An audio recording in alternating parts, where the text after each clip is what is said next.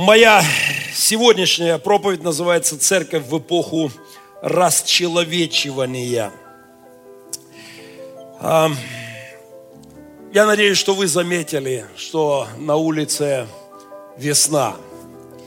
Но если говорить о времени года человечества, то, конечно, сегодня осень, причем осень поздняя, и, и уже вполне себе заморозки душ человеческих э, дают о себе знать. Я поздравляю всех с весной, я приношу мои соболезнования, мои слова сожаления о том, что человеческая история идет к финишу. Для меня это очевидно. И это не будет простое время. Я хочу вдохновлять вас и а, дать вам побольше оптимистического заряда, что несмотря на зиму человечества, которое у нас на пороге, а, есть тот, на кого мы можем и должны уповать, есть тот, с кем мы способны будем пройти через любые потрясения человечества. И а, так же, как меня радуют набухающие почки на деревьях, меня жутко печалит то, что творится с людьми в нашем мире. А, в равной степени, в обратно пропорциональной степени, как я радуюсь пению птиц, которая оживает в эти недели, меня а, вводит в ступор, оскорбляет, если хотите, меня как Божье творение, то, что все больше и больше городят люди в мире, в котором мы с вами живем.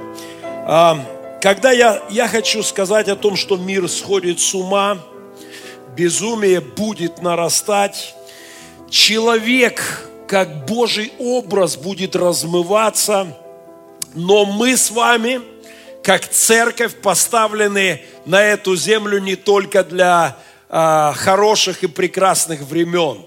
Церковь – это ответ для всякого времени, для любого времени человеческого, э, человеческого года. А, человек взломан и находится под внешним управлением.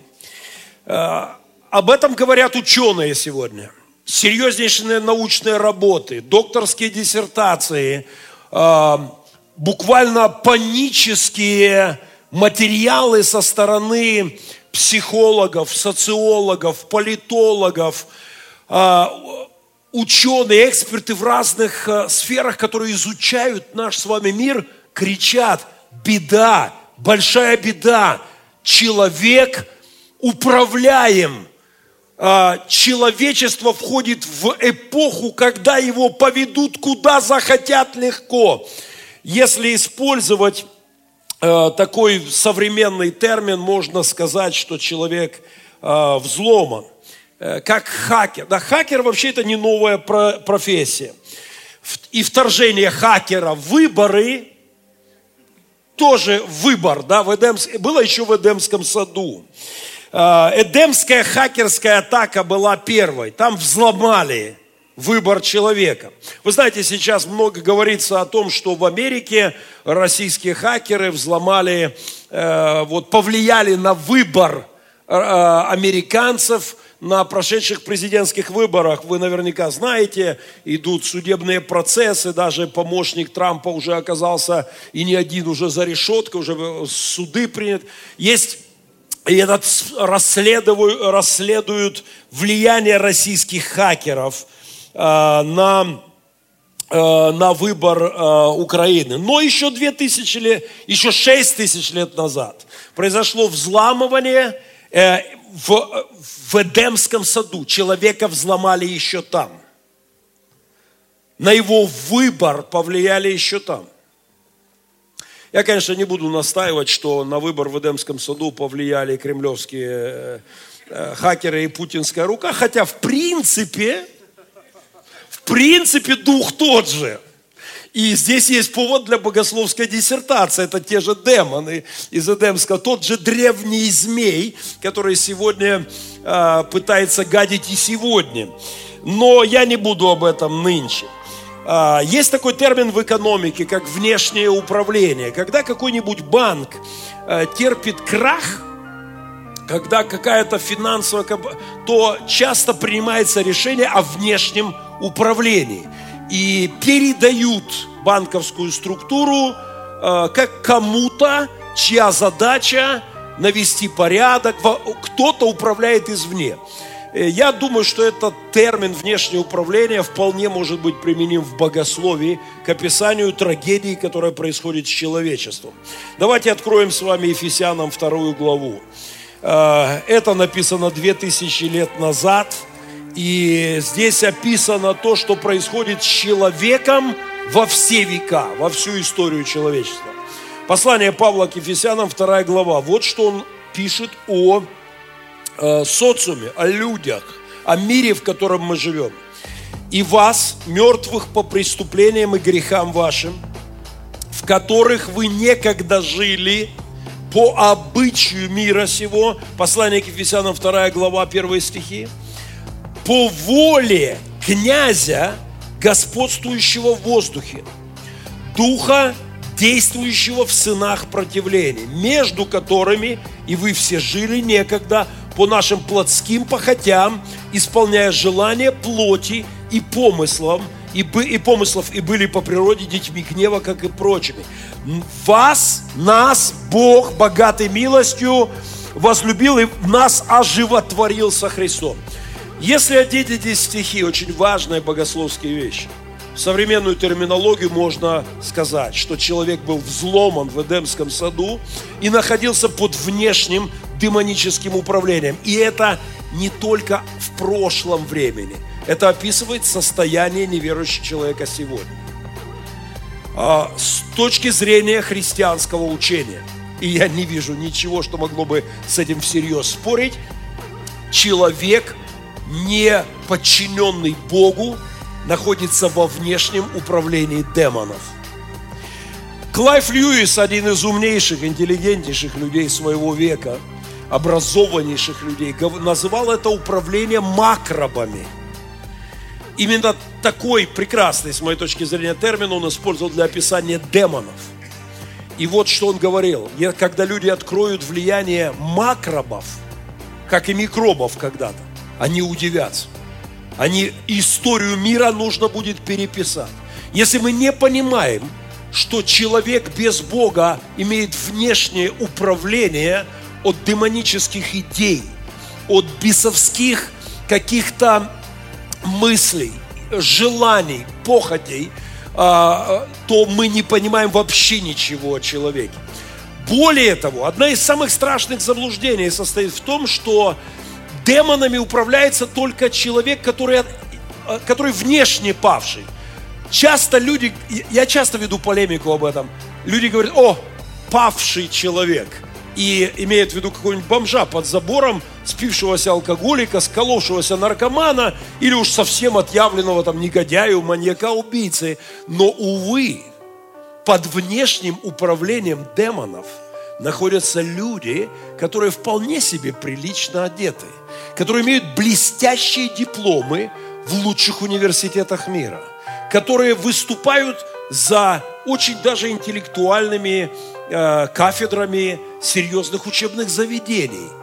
Но если они не подчинены Творцу, если они отвергают саму базу, азы правды, что мы есть Божье творение, то они исполняют помыслы, похоти своей плоти и помыслы демонов. Они находятся под внешним управлением. А, это, это как идея о том, что человек сам по себе безоснователен. Это как машина. Машина не едет, если ей кто-то не управляет. А, кто-то должен сидеть за рулем. Здесь, конечно, новые технологии предложат нам вариант, о, машина уже может ездить сама. Неправда она, да, уже мотаются машины с табличкой Google, беспилотники, но ими, ими управляют. Кто-то вложил в них программу, кто-то разработал принципы, по которым они движутся. Все равно они находятся во внешнем управлении, даже если многие решения они принимают с учетом калькуляции вариантов. И это ровно о человеке. Людям кажется, что ты сам принимаешь решение. А, куда пойти, что делать, каким образом. Но э, машина, которая ездит прямо сейчас по Нью-Йорку, тестируются, ездят десятки машин беспилотников. А, беспилотные летательные аппараты к 2025 году такси уже будут носиться над крупными городами мира, доставляя в аэропорт. Вообще, вот вертолеты, такие самолетики, беспилотники. Все уже на мази. Но это не значит, что они сами принимают решения. Да, а, есть датчики, которые считывают информацию, и на основании этой информации принимать будет решение беспилотный аппарат, но это управляемая машина. Несмотря на то, что часть решений она принимает самостоятельно. Это ровно о человеке. Человек, для которого нет авторитета Творца Вселенной, а, находится во внешнем управлении демонов, которые вкладывают безбожные принципы, которые а, прописывают ему программу действий без учета божественных, а, божественных а, стандартов, божественных правил – и это то, что называется внешним управлением. Человек закабаляется духовно через технологии. Человек, мы всегда были зависимыми существами. Психологи называют это, социологи называют это сугестивностью. Человек – существо сугестивное, подражательное. По своей природе человек создан, чтобы следовать за кем-то. Это, это внутри нас этот принцип. Мы подсознательно подражаем и прилепляемся в одну из, в, в какую-либо сторону. Это наша природа. И если мы не идем за Творцом Вселенной, мы прилепляемся к каким-то демоническим идеям. А, мир, в котором мы живем, вообще одна из больших наших проблем. У нас есть глупейшая идея о том, что мы современное развитое общество, мы крутые умные ребятки, а до нас жили какие-то варвары, дикари, тьма, средневековье, этот термин, который я ненавижу. А вот они все были недоразвитые, эти наши пращуры, а мы а, образованные, разумные существа. Знаете, каждый раз, когда я это слышу, мне хочется дать в руки э, говорящему какой-нибудь простенький трактатик Платона, Аристотеля, э, там, не знаю, Аристотель, 4 век до нашей, хотя бы Канта, э, хотя бы Канта, 18 век, критику чистого разума. А ну-ка давай, интеллектуал, ты представитель очень умного, развитого, э, мыслящего общества, и Бога выбросил на свалку, вот тебе критика чистого разума Канта. А ну-ка, Хотя бы объясни мне, о чем идет речь на первых трех страницах. Мы не поумневшее человечество. Мы не а, достигшее а, идей, которые наконец-то дают нам повод отбросить веру в сторону. Мы тупеющее человечество.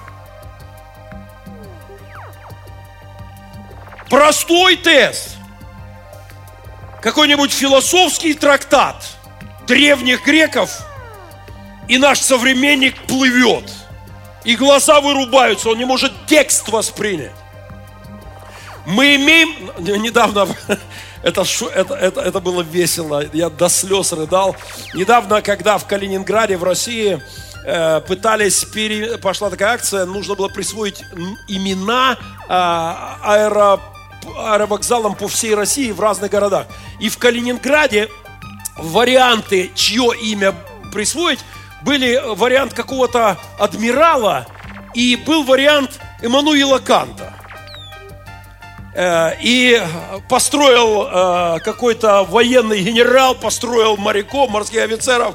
Эта речь великолепно показывает степень дебилизации мира, в котором мы живем. Он говорит, ну вот этот этот Кант, книги которого никто из вас не читал и читать никогда не будет, вот этот Кант, предатель Родины, мол, не голосуйте за то, чтобы его... И знаете, когда я это услышал, я говорю, аминь, это правда. Потому что мир тупеет. Мы с вами интеллектуально не вырастаем, как человечество. Мы деградируем.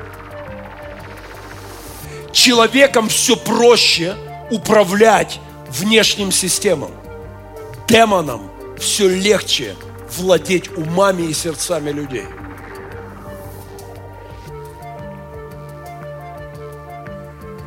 Древние люди понимали свою зависимость от Бога несоизмеримо больше, чем среднестатистический современник. Этот главный факт, что ты и я абсолютно, ежесекундно, во всем, на тысячу процентов зависим от Создателя, был куда более ясным для обычного человека, жившего на этой земле 100, 200, 500, тысячу, 4, 5 тысяч лет назад. Сегодня об этом даже как-то не принято говорить.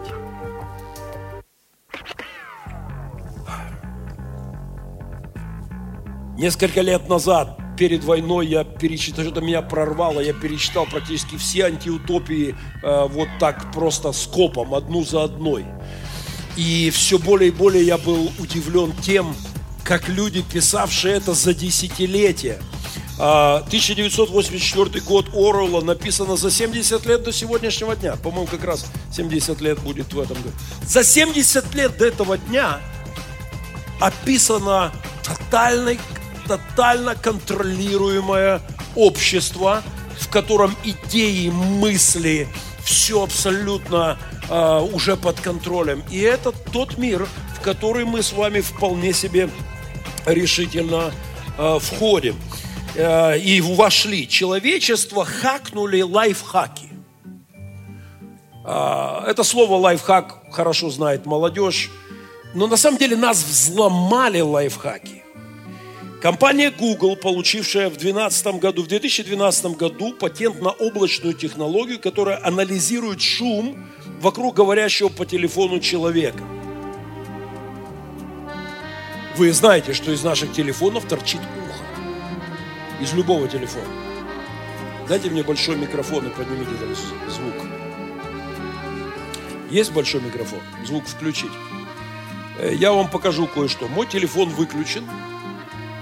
А, и давайте мы попробуем что-то сделать сейчас. Привет, Сири.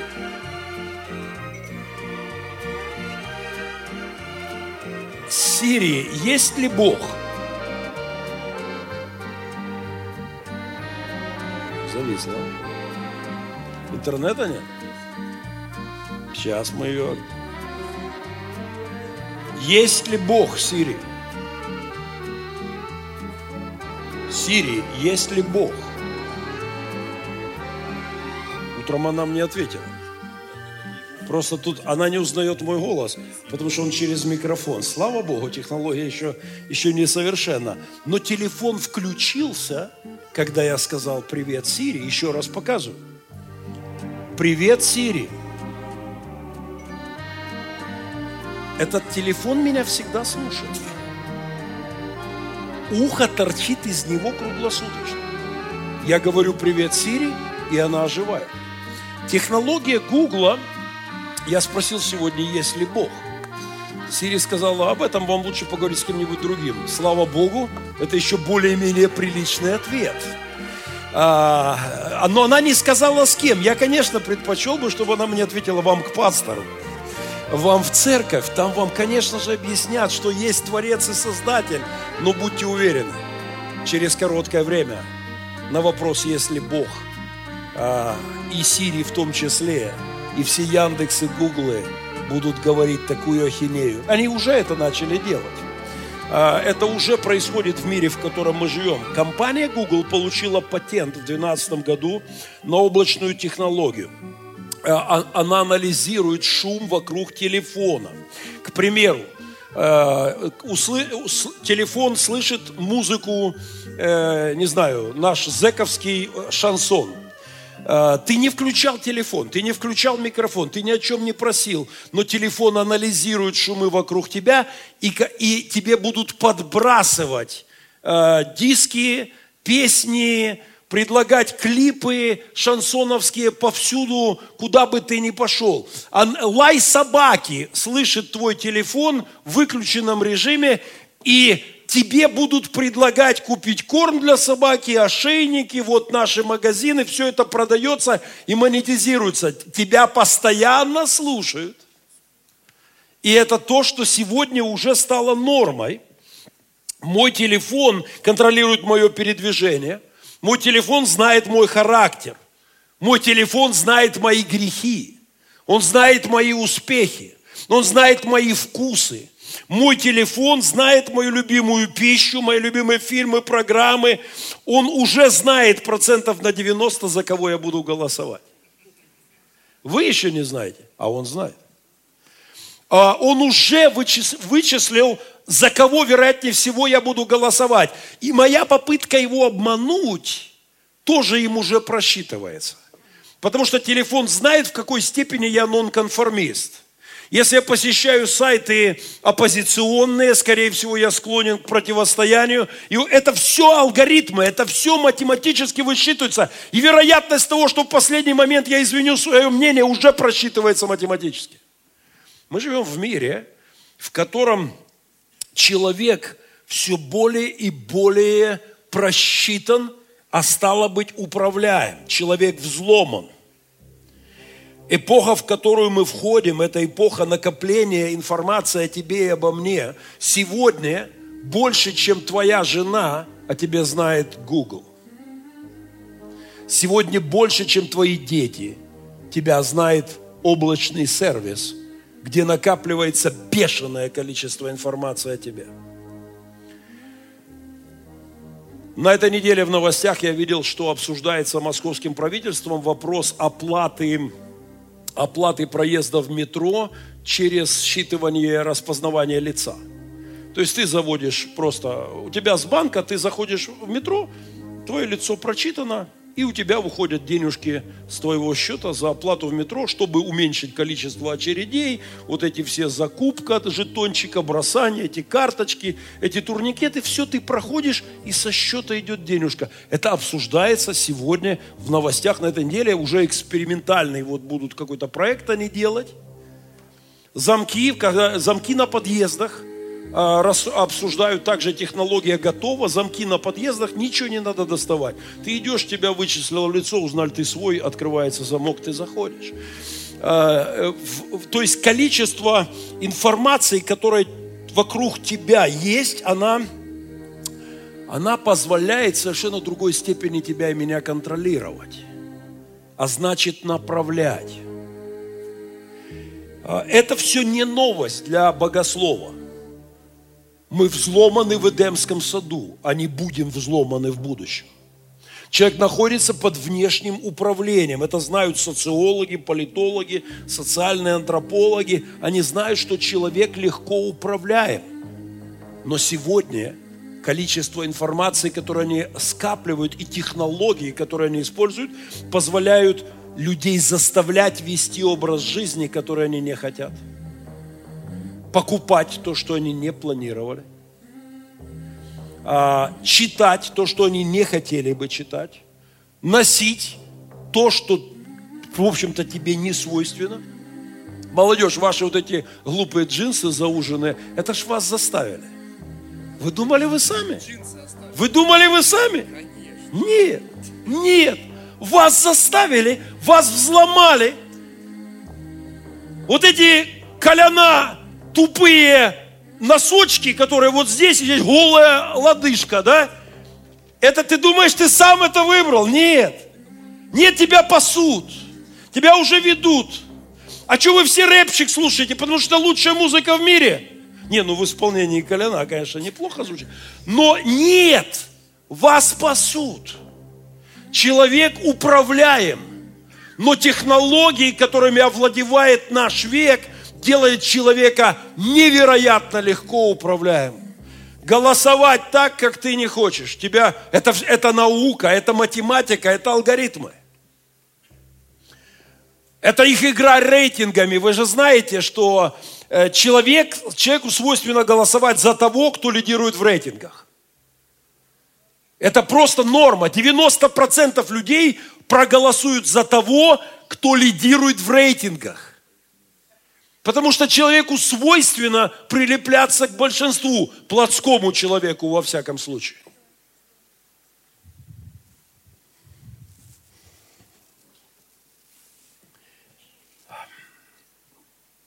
Я пишу книгу о велатуре. Второй том непедагогической поэмы «Беспризорная кругосветка». Пару недель назад, когда я взялся активно за эту работу, я ввел поиск, я начал собирать свои блоги, и я ввел велотур, велоэкшен. Через пять минут, когда я зашел на новости, а, мне уже предложили купить велоформу. Я увидел и понял, меня читают и меня направляют, но это было только начало. Я зашел на другой сайт, мне предлагают купить опять велоформу. Совсем на другой сайт, э, совсем на другую тематику. Мне предлагают купить велоформу. Причем велоформу любимой команды моих сыновей и моей. Команды Sky. А, они знают не только что я интересуюсь велоформой, но какой именно команды я бы предпочел купить велоформу. Но я отмахнулся от этого, но вот что происходит. Они начали присылать по две рекламы на одну страницу. Я открываю э, политический сайт о чем-то, новостейный сайт, команда Sky, велоформа слева, велоформа справа. Я держусь до последнего, но вот что происходит дальше – Третья реклама на одном окне. И я, честно говоря, уже думаю, может купить комплект, может они от меня отстанут. Нет, не отстанут. Я проверял. не отстанут. Они, они подкинут других команд. Вы понимаете, э, это вроде бы мелочи, но это мелочи, о которых мы должны думать. Более того, на соседней, на этой же страничке сбоку появляется реклама отеля в Москве. Вот тут они, конечно, промахнулись. Потому что то, что я часто говорю о Москве, совсем не значит, что я планирую туда поехать. Но реклама какого-то отеля, по-моему, в Москве, а, названа стоимость, ну, смотрите, они велосипед сверху на картинке повесили. Нас читают новые технологии и исподволь направляют. И нам важно понимать эти тенденции. Когда христиане тысячу лет назад читали книгу Откровения – о том, что придет время, и никто не сможет ни покупать, ни продавать, кто не имеет число, начертания зверя. У них было много разных вариантов, но сегодня мы очень ясно понимаем, о чем речь. Речь идет о том, что через новые технологии христиане будут поставлены в очень сложное положение. Если ты не примешь наших правил жизни – если ты не согласишься с нашими принципами, если ты не отдашь свою жизнь во внешнее управление миру, то ты будешь просто отбросом, маргиналом, ты будешь выброшен на обочину жизни. И технологии действительно готовы. Я помню, как я первый раз оказался в состоянии того, что ты не можешь ни покупать, ни продавать. Особенно обидно, что денег было полно в карманах. То был редкий случай, когда в моих карманах много денег. Потому что я был в поездке в Америку, друзья и партнеры насовали денег в карманы, и у меня был перелет внутри США. А внутри, на внутренних авиалиниях не кормят. То есть надо покупать еду. Когда ты летишь далекий рейс, это все входит в оплату билета, э, хотя еда и никакущая, но, э, но за это но я был, я мотался, я забегался, я был очень голодный, аэропорт, там посадка, и я очень был проголодавшийся, когда впрыгнул в самолет. И я ждал, когда же предложат еду. И вот они приходят, вот, пожалуйста, кушайте. Э, и говорят, 20 долларов. Я достаю легко из полного кармана двадцаточку. И, и даю, она говорит, простите, карточкой. Я говорю, а у меня нет карточки. И она уже поставила мне еду на, передо мной. Я уже начал, начал вилочки распаковывать. Она говорит, 20 долларов. Я говорю, да, да, сейчас уже слюнки текут. И она говорит, карточка. Я говорю, у меня нет карточки. И она молча забирает еду. Я летел эти 4 или 5 часов голодный. Я не мог покушать. Хотя летел я в каком-то повышенном, мне там, ну, у меня есть э, привилегия, как у человека часто. То есть летающего у меня даже место было какое-то крутое. И я Я почувствовался, на меня так глянули. Карточки у тебя нет. Как-то так, типа, откуда ты взялся вообще? Карточки нет. И я думаю, что это была легкая репетиция. Почувствовать себя маргиналом, потому что ты не вписываешься в какие-то их права. Я, конечно, завел потом карточку. Я не намекаю на то, что карточка банковская – это число 666, но мы должны понять, куда идет этот мир. Однажды перед человечеством, перед той частью, которая признает Создателя, Творца, Его принципы, Его правила, будет поставлен выбор.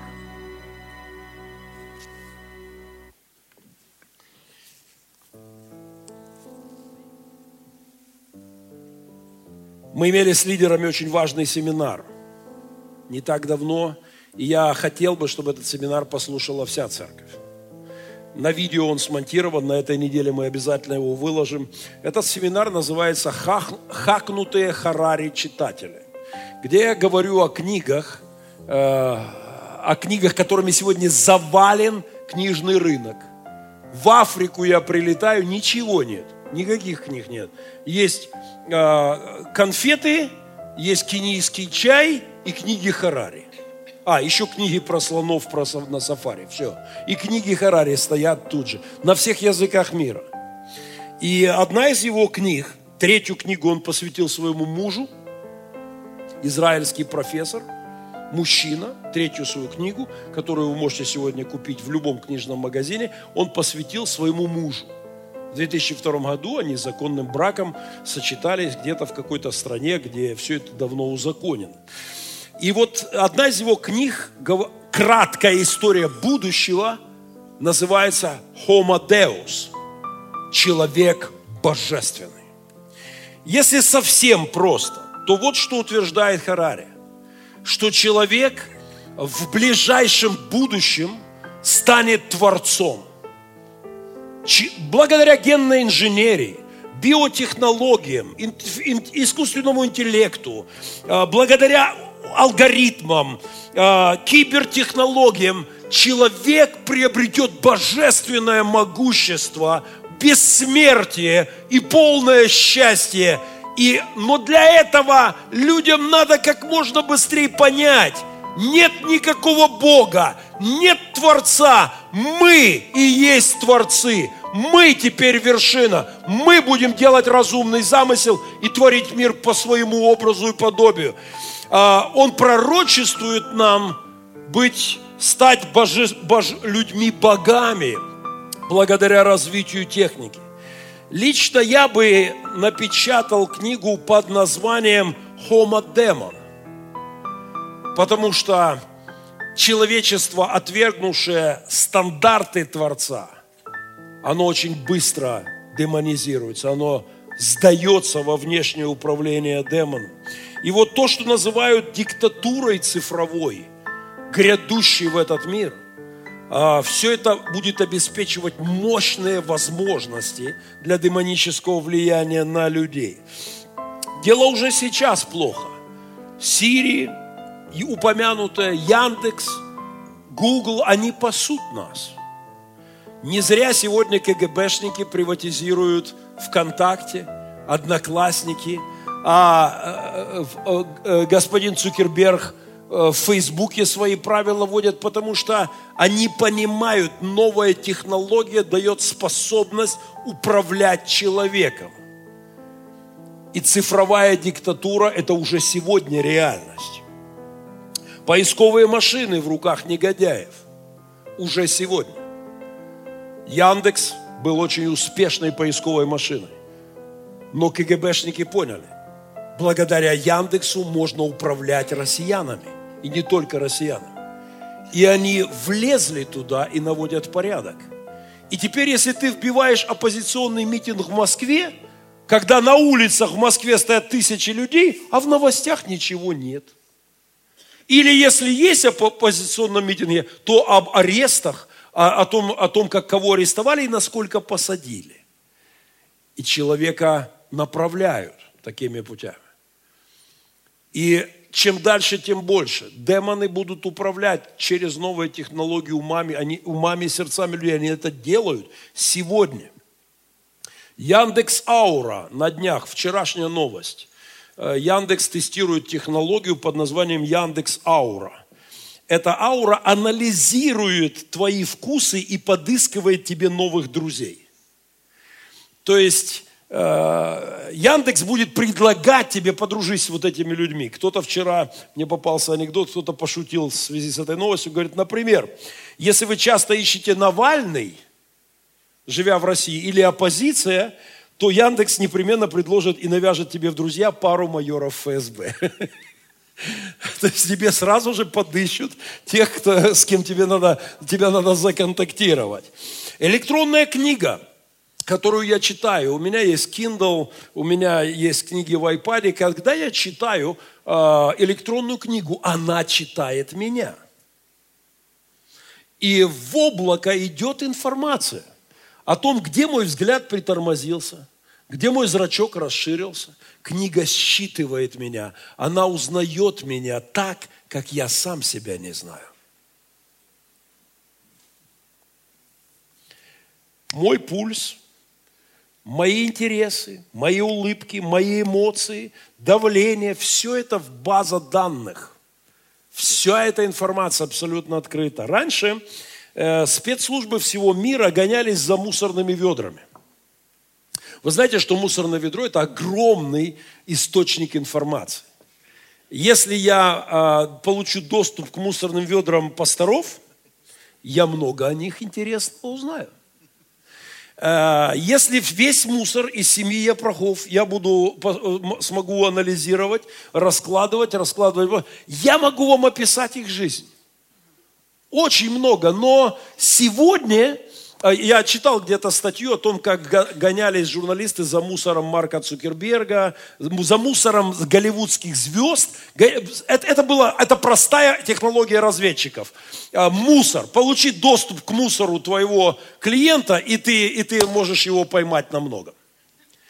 Но сегодня не только корзина в моем компьютере, э, содержимое корзины доступно, рабочий стол мой всегда открыт для внешних.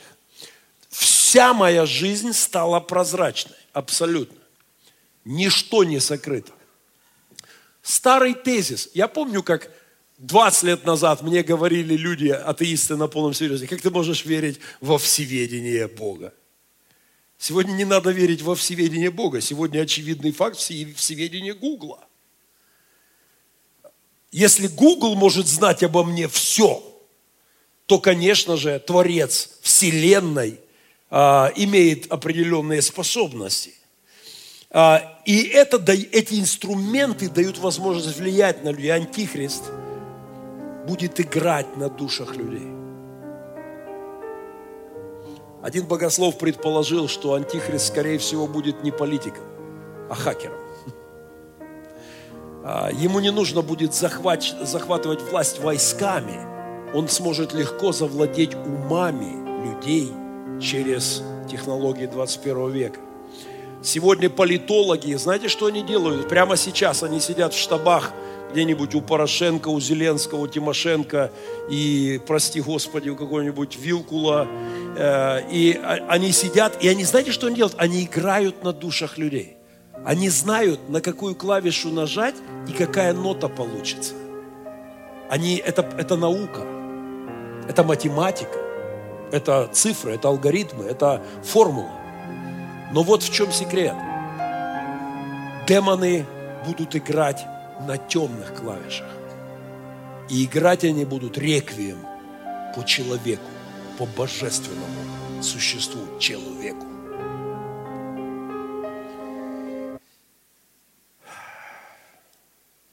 Мне попался ролик о цифровом апокалипсисе, такой светлый, добрый вариант. Я вам его покажу прямо сейчас. Это займет пару минут. А ну-ка звук погромче, свет притушили. Мужичок устраивается на работу в какую-то компьютерную компанию. А знаете, в Америке они всегда приносят на работу ящик, в котором у них такой вот, они на своем рабочем столе, вот ящик принес, и увольняют, все собрал в ящик, ушел с ящиком. Наняли на работу, с ящиком пришел, расставил на столе все вот такое. Вот посмотрите, как может выглядеть апокалипсис в светлом варианте. Продолжайте создавать приложения. В этом светлом варианте показано, как человечество зависимо сегодня и управляемо уже сейчас. Но это, я настаиваю на том, что это белый вариант. Это лучшее, что может случиться. Но история пойдет по худшему из вариантов. Духи злобы поднебесной, которые управляют мозгами, сердцами интеллектуалов, направят человечество в достаточно грустную сторону. Они это делают. Я не говорю это просто для того, чтобы нагнать на вас жуть. Но я, как пастор, имею ответственность за то, чтобы говорить людям то, что действительно сказано в Слове Божьем. Вот что сказано. Последние дни настанут времена тяжкие.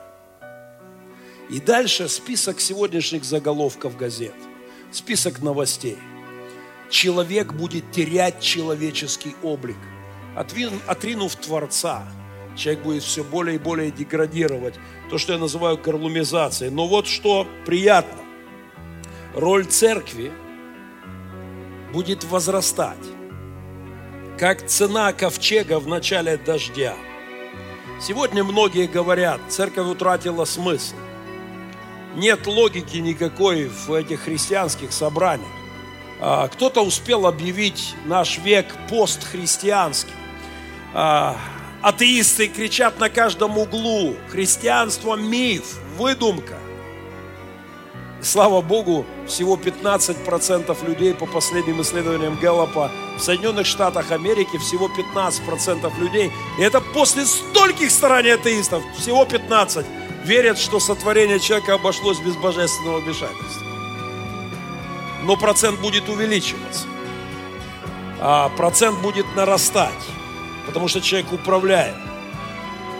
А, ковчег был предметом нареканий, насмешек, издевок. Но ровно до тех пор, пока с неба не капнула первая капля неизвестного до того времени явления под названием дождь. С момента, когда вода полилась с неба, ценность ковчега возросла на порядок. Услышьте, церковь, Дождь начинается. Услышьте меня сейчас. Начинается не последний. Человеческая история идет в неприятном направлении. И я сегодня кричу к вам. Церковь – это Божье устройство. Это место, где люди верят, помнят – не, по, не потеряли понятие, кто они на белом свете, откуда они, для чего они. Мне не нравятся прогнозы про шторм. Я, описывая старт кругосветки из Киева, когда мы приехали в Киев на старт, и мы пошли прямо в информационное агентство «Унян» на Хрещатике. Все, первая конференция, пресс-конференция, техника готова, журналисты, телеканалы – даем пресс-конференцию, выходим, молимся и пошли вокруг света. И мы заходим прямо вот в пресс-центр на Хрещатике. И пока ждем наше время через полчаса, ждем и прогноз погоды. Штормовое предупреждение по Киеву. А, ураганный ветер. И первый день мы вообще не готовы к дождю. Мы э, начинаем кругосветку штормовое предупреждение. Поверьте, мне это не доставило никакого удовольствия. И когда мы провели пресс-конференцию, вышли, я глянул на небо с робкой надеждой, авось пронесет. Не пронесло. Мы стартовали и пошли в бурю, в шторм в первый же день. Братья и сестры, не пронесет. Время, в которое мы входим, не будет простым но цена церкви вырастает, как цена плаща во время дождя, как цена воды. Я помню, что такое глоток воды, когда я оказался в горах, и жажда просто уничтожала. Мы, мы жрали этот лед, а он только обостряет чувство жажды. И я помню, как добежав до воды, я упал на четвереньки, и как, как дикий зверь, просто я знаю, что такое цена воды в пустыне – когда я вез продукты в пустыню, у меня был литр воды со мной. И три часа езды я в машине пикапе сзади открыт, 40-градусная жара, пыль, и у меня литр воды, и дети бегут из пустыни и кричат, дай попить. И я прятал воду. Я знаю, что такое вода в критической ситуации. Церковь. Мы идем в непростое время.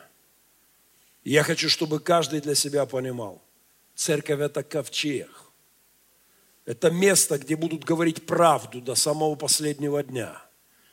Это место, где люди не забудут, кто они, до самой последней минуты. 11 сентября, когда упали первые капли на Нью-Йорк, знаете, что случилось? Роль церкви сильно подскочила. Жители Нью-Йорка говорят, битком забиты были все церкви несколько недель. Мест на парковках не было. Те, кто годами не ходил в церковь, все были там. И когда атеисты говорят, где ваш Бог – Почему так, но, такое зло вообще могло случиться? Мне нравится этот текст, я прочитаю его дословно. Это хороший ответ на вопрос, где Бог в тяжелые времена. На вопрос, где был Бог 11 сентября, один пастор написал, был Бог в спасателях, вбегающих в здание Всемирного торгового центра, в то время, когда большинство людей убегали. Бог был в стюардессе, которая позвонила своему мужу после захвата самолета и успела сказать ему последнее. Я люблю тебя. Бог был в двух мужчинах, которые 70 лестничных пролетов несли на руках прикованную к инвалидной коляске женщину. Бог был в кровоточащих раненых, которые стояли в очередях, чтобы сдать кровь. Бог был в водителях, которые подбирали незнакомцев в городе и бесплатно развозили их своим семьям. Бог был в добровольцах, желающих оказать любую посильную помощь, часто с риском для жизни. Бог был в тысячах, если не в миллионах, наполняющих банки крови за тысячи миль от Нью-Йорка, чтобы помочь людям, которых они никогда не видели. Бог был в тех, кто пытался утешить кого-то, даже если им нечего было сказать. Бог был в мужчинах и женщинах, разбирающих груду обломков круглосуточно, из 110 этажей, с единственной надеждой найти кого-то еще в живых. Бог был даже среди самых жутких событий. И Он будет посреди последних времен. Вопрос, будем ли мы с Ним? Будем ли мы в Нем? Будем ли мы служить Ему в последние времена? Или посомые технологиями Оставим Дом Божий, оставим веру Христову и пойдем во внешнем управлении за демоном. Я хотел показать вам эту песню Демидовича, но уже просрочивая время. Сокращаем Демидовича решительной рукой. Это моя любимая песня. Не плачь, священник, скоро грянет гром, снова будет полон Божий дом. Прослушайте ее вечерком у Бога. Я ее выложу на, в нашу группу. И в видеоверсию мы вставим песню. Очень быстро. Наконец, человечество есть несколько разных взглядов. Есть позитивистский. Я называю его взглядом Верки Сердючки.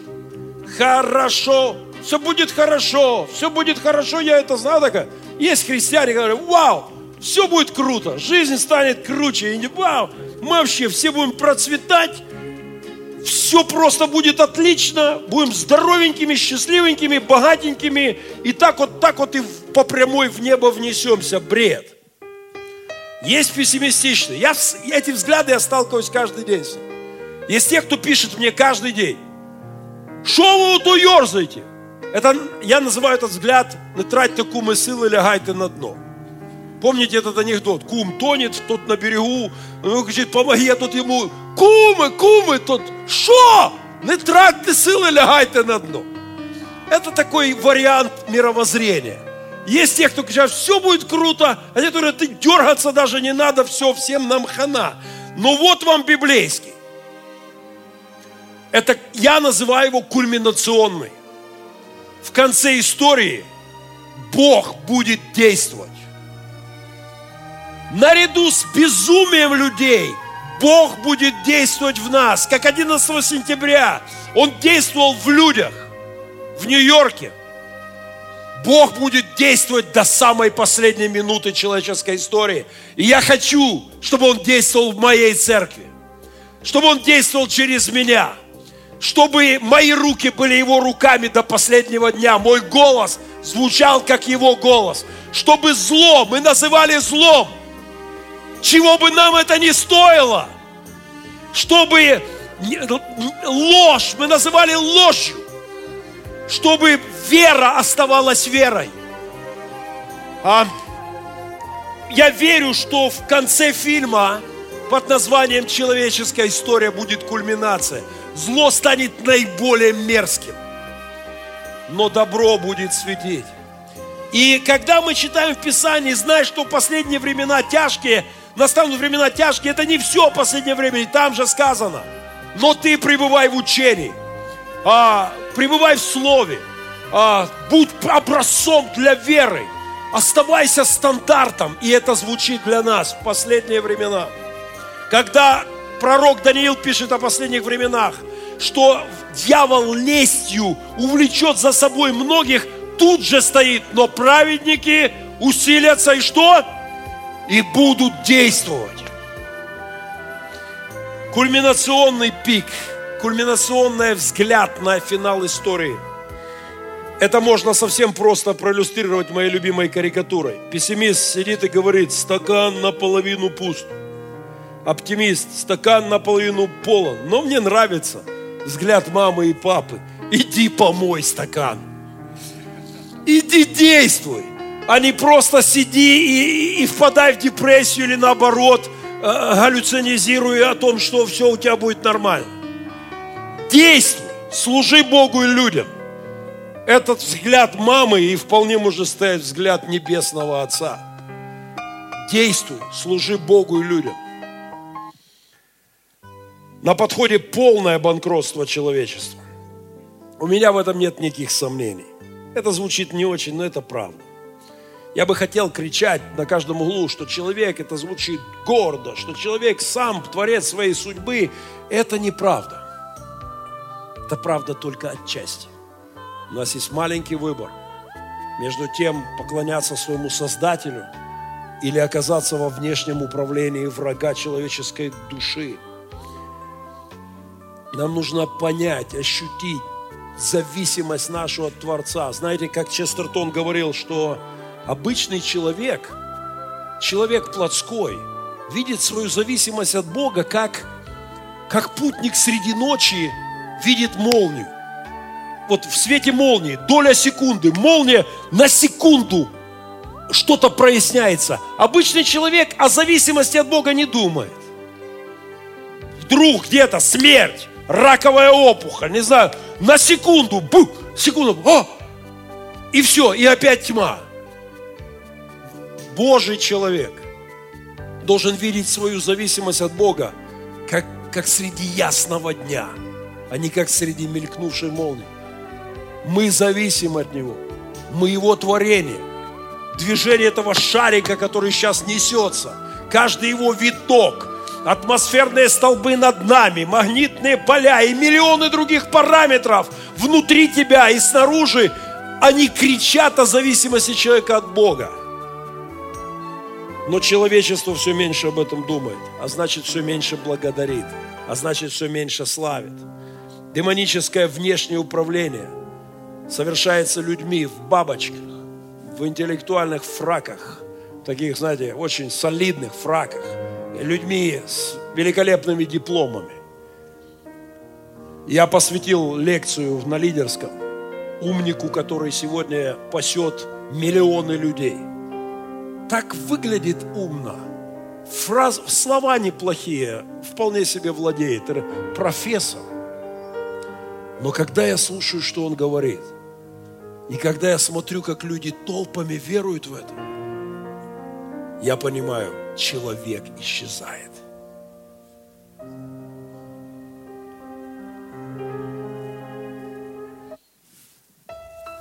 Я дал домашнее задание лидерам церкви. Кстати, завтра в 9 утра моя ячейка, старшая пастора у меня дома. В 9 утра семейство Мендриных, я вас отдельно приглашаю. В 9 утра завтра у меня дома. И мы поговорим об этом. Человек исчезает – учителя человечества современные вышибают из-под ног человека основу. Человечество уже влезло в петлю, если хотите, на этой табуреточке. И модные учителя, особенно через технологии, вышибают основу, веру, этику, а, принципы, правду, реальность. И человечеству не удастся сохранить лицо в петле – с, выше, с выбитой табуреткой.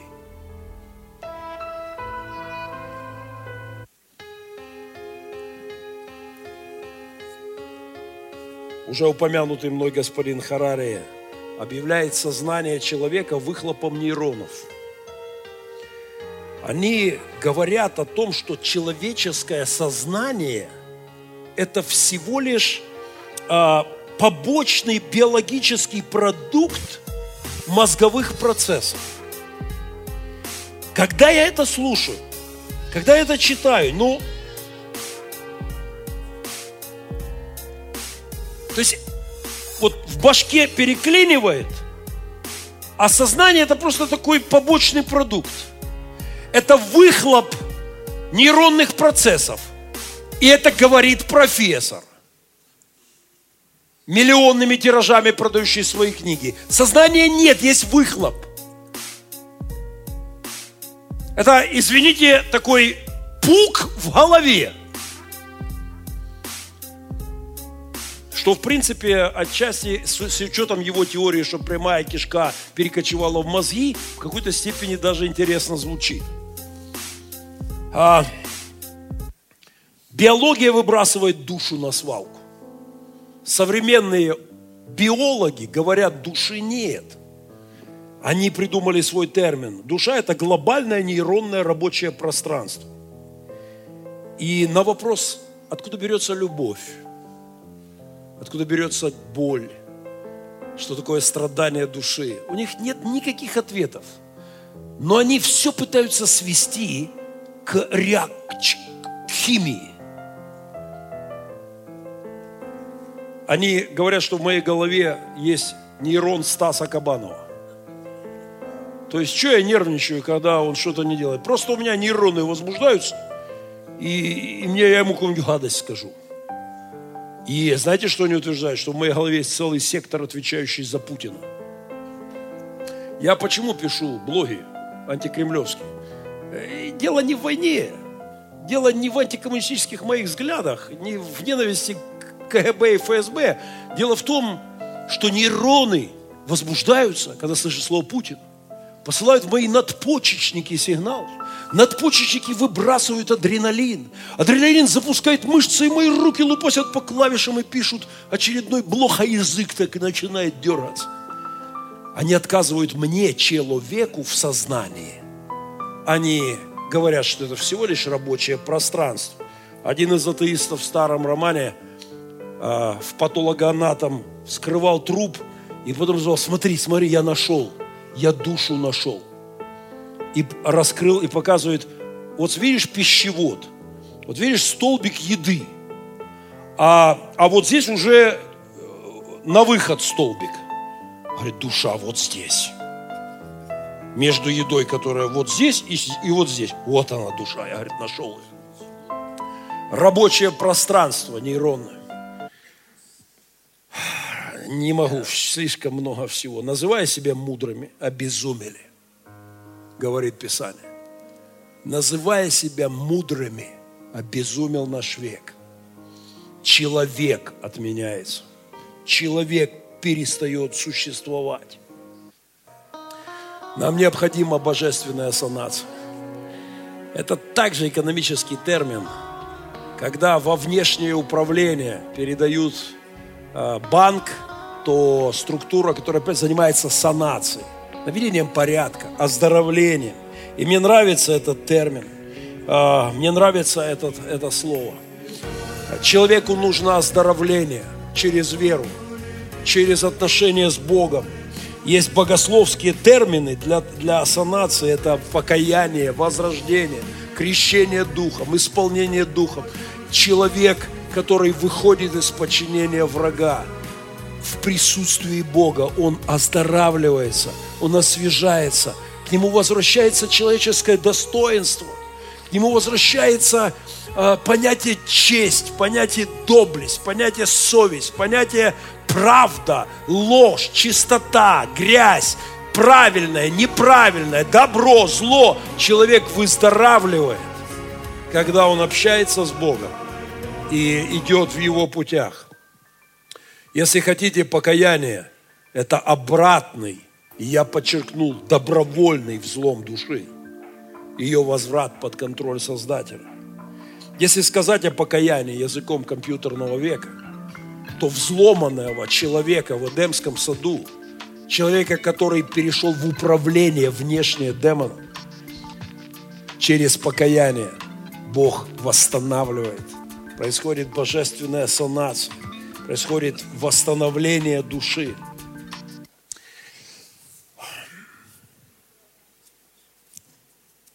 Когда я подбирал мысли к этой проповеди,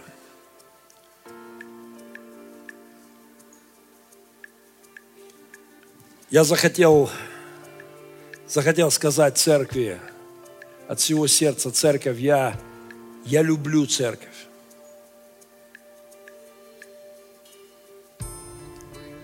Церковь – это лучшее, что есть на белом свете. Это мой ковчег. Чтобы мои дети не утратили понятие «человек». Чтобы они остались людьми, они превратились в сборище нейронов с выхлопами в голове. Мне нужна церковь. Церковь – это мое спасение. Это Его учреждение на этой земле. Я люблю церковь. Что-то это звучит, как будто я прощаю. Хотя, впрочем, помните, как там у поэта. И как, и как на веки прощай, когда расстаетесь на миг. Как это? Ну, помогите. И каждый раз навек прощайтесь, когда уходите на миг. Я просто хочу сказать, дорогая церковь, мы входим в эпоху расчеловечивания. Человек будет становиться все более и более зависимым от мнения людей, от того, что напишут в Википедии или скажут Яндекс с Гуглом и Сири. Человек будет все более и более управляем внешним управлением. Но церковь – это место, котором мы можем получать божественную санацию, божественное очищение, оздоровление, и где само понятие человек будет сохраняться. Поклоняйтесь Создателю посреди мира, который сходит с ума. Ищите горнего, о горнем помышляйте. И несмотря на все, что происходит в этом мире, мы останемся людьми, и мы будем его героями в последние дни человеческой истории. Мы будем Его телом, Его храмом, Его руками, Его устами. Дорожите верой. Мир сделает все, что в его силах, чтобы вырвать ее из сердец человеческих, чтобы расчеловечить нас. Дорожите Христовой верой, дорожите христианской церковью, дорожите здравым смыслом, который единственно, где останется в последние дни в теле Христовом среди сходящего с ума мира. И об этом моя молитва. Давайте встанем вместе. Господь, благодарю Тебя за то, что посреди бушующих штормов, а, безумия, которое все более и более будет захлестывать мир, среди развала этических стандартов, среди мира, где рассыпается сам образ человека, Ты поставил церковь. Благодарю Тебя, Господь, за Христову правду. Благодарю за то, что Мы Твое творение, не забытое и не оставленное. За то, что мы некогда были водимы грехами нашими, исполняли желания помыслов, были в этом внешнем демоническом управлении. Но Ты по благодати Своей воскресил нас. Ты оправдал нас, Ты взял нас в свой удел. И мы рады, что Духом Твоим можем быть водимыми. Слово Твое для нас путь, стезя наша. Свет Твой направляет нас. Господь, я знаю, что впереди непростые времена для нашей, нашего мира, нашей страны, для всего мира. Не будет все просто. Но Ты подкрепи нас в последние дни. Ты помоги нам быть Твоим голосом. Ты помоги нам оставаться Твоим телом, быть Твоей церковью. Ты помоги нам наполняться Твоим духом, чтобы управляемыми быть Тобой, а не духами злобы поднебесной. Боже, в мире, в котором все более и более человек утрачивает смыслы, помоги нам хранить, хранить веру, хранить правду, хранить простой, здравый смысл и поклонение Тебе, как нашему Создателю. Боже, я прошу Тебя, подкрепи нас в наших сражениях последних времен и благослови нас всех. И спасибо Тебе за Христову Церковь, которой мы являемся. Во имя Иисуса Христа. Аминь.